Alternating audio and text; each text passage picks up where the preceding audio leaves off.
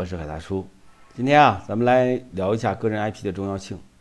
什么是个人 IP？如果粉丝经济不死的话，那么个人 IP 就会长盛不衰。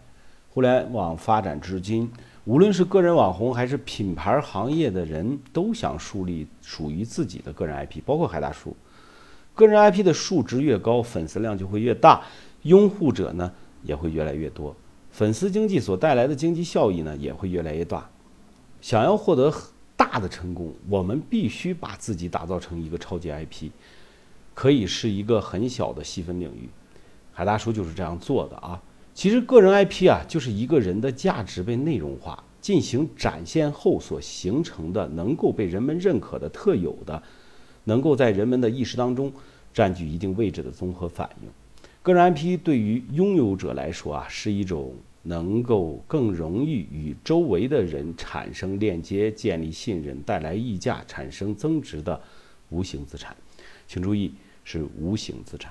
简单的来说啊，就是将一个人的特点放大、内容放大、标签化，然后利用某些特定的渠道去推出去。比如我们的喜马拉雅平台，拥有一定的拥护者之后，也就是粉丝之后，你就可以考虑盈利、产生利益了。有一句话是大家都可能听过啊，说世界这么大，我想去看看。出身平凡的一个女教师，估计做梦都没想到啊，自己会因为一封仅仅十个字的辞职信而走红网络。无意间，她就成为了互联网舆论的焦点，也成为了民间 IP 的代表作。还有有一期节目啊，鲁豫去采访王健林。老王呢说了，先定一个能够达到的小目标啊，比如挣他一个亿。于是，代表一个亿的小目标就火了，成为新的 IP 代名词。在互联网时代啊，其实机遇赋予了每个人是平等的，每个人只要你去付出，你都能出名十五秒。每天都在诞生新的 IP，甚至是超级 IP。那它的定义到底是什么啊？其实 IP 啊。在百度百科上的定义就是知识产权，也就是智慧财富，就是代表一种可以将知识变现的新经济体。但是显然，这样对 IP 的定义是远远不够的。有人说，IP 可以是一本书，比如《鬼吹灯》，可以是一部电视剧，比如说《甄嬛传》，也可以是一个游戏，比如说《魔兽世界》，也可以是一个女教师的一句话，叫“世界这么大，我想去看看”。也可以是老王的一句“先定一个达到的小目标”，比如挣他一个亿；也可以说是一个名字，比如海大叔。那么简单来说啊，IP 就是一个能让一群人围绕其树立共同价值观，并因此产生沟通链接的人或事或物。IP 啊，很难有个准确的定义啊。互联网啊，就是经常这样。或者是那样的，给你传递一个大概，好像或是或者是不太是的信息，没有精准的表达的意思。个人说个人的想法，那不得不说呢，呃，咱们的网民是最富有创造力的，他们每年都会发明一大堆新的词汇，并流行于生活，贴近民意。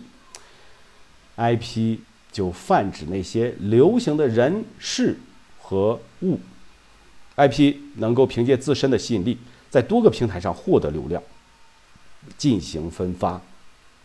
今天 IP 啊，已经从一个流行的形象符号发展到了 IP 经济时代。嗯，IP 经济来了啊，很多有很多付费的 APP 应用已经证明，互联网免费的经济模式呢，可能即将宣告结束。以优质精准 IP 为核心竞争力的付费经济将成为下一波用户的机遇。咱们的机会来了，一部老电影，一个吐槽的新词儿，一张震撼人心的图片，一个人的笑容，都可能变成多平台分发的内容，甚至可以变成商业的入口啊！这就是 IP 无限可能的感染力和想象力。我们相信啊，互联网再发达，产品再优质，用户呢，最终还是会回归人性。他喜欢的，他信任的，他支持的，他服务的，他支付的是不变的法则。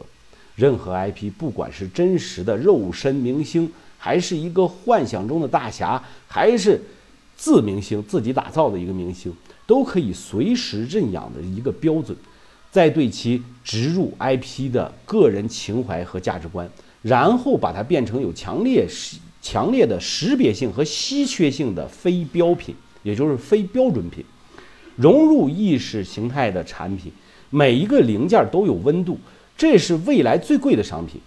而你可以想象一下啊，咱们都可以想象一下，这对未来的产业格局的影响会有多大？IP 啊，也叫意见领袖，也就是对一群人有影响力的这么一个人。那如果你不理解 IP 啊，你不自己成长为 IP，不拥有一些 IP，不会利用这些 IP，那么你可能就会和这一波机会擦肩而过。个人 IP 的时代已经来了。你准备好了吗？好了，今天就到这里，欢迎收听下期节目，如何打造个人 IP。